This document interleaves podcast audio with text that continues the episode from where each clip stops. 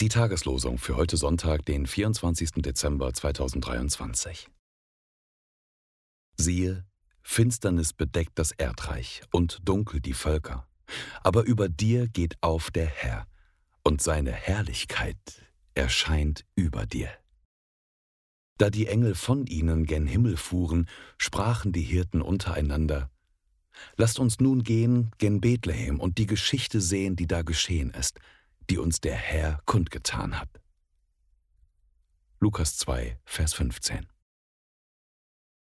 Zum heutigen vierten Sonntag im Advent lesen wir in Philippa 4, Vers 4.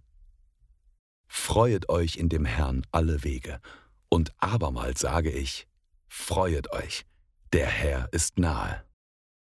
Und zum heutigen heiligen Abend in Lukas 2, Vers 10. Fürchtet euch nicht, Siehe, ich verkündige euch große Freude, die allem Volk widerfahren wird. Denn euch ist heut der Heiland geboren, welcher ist Christus, der Herr, in der Stadt Davids. Die Losungen werden herausgegeben von der Evangelischen Brüderunität Herrnhuter Brüdergemeinde.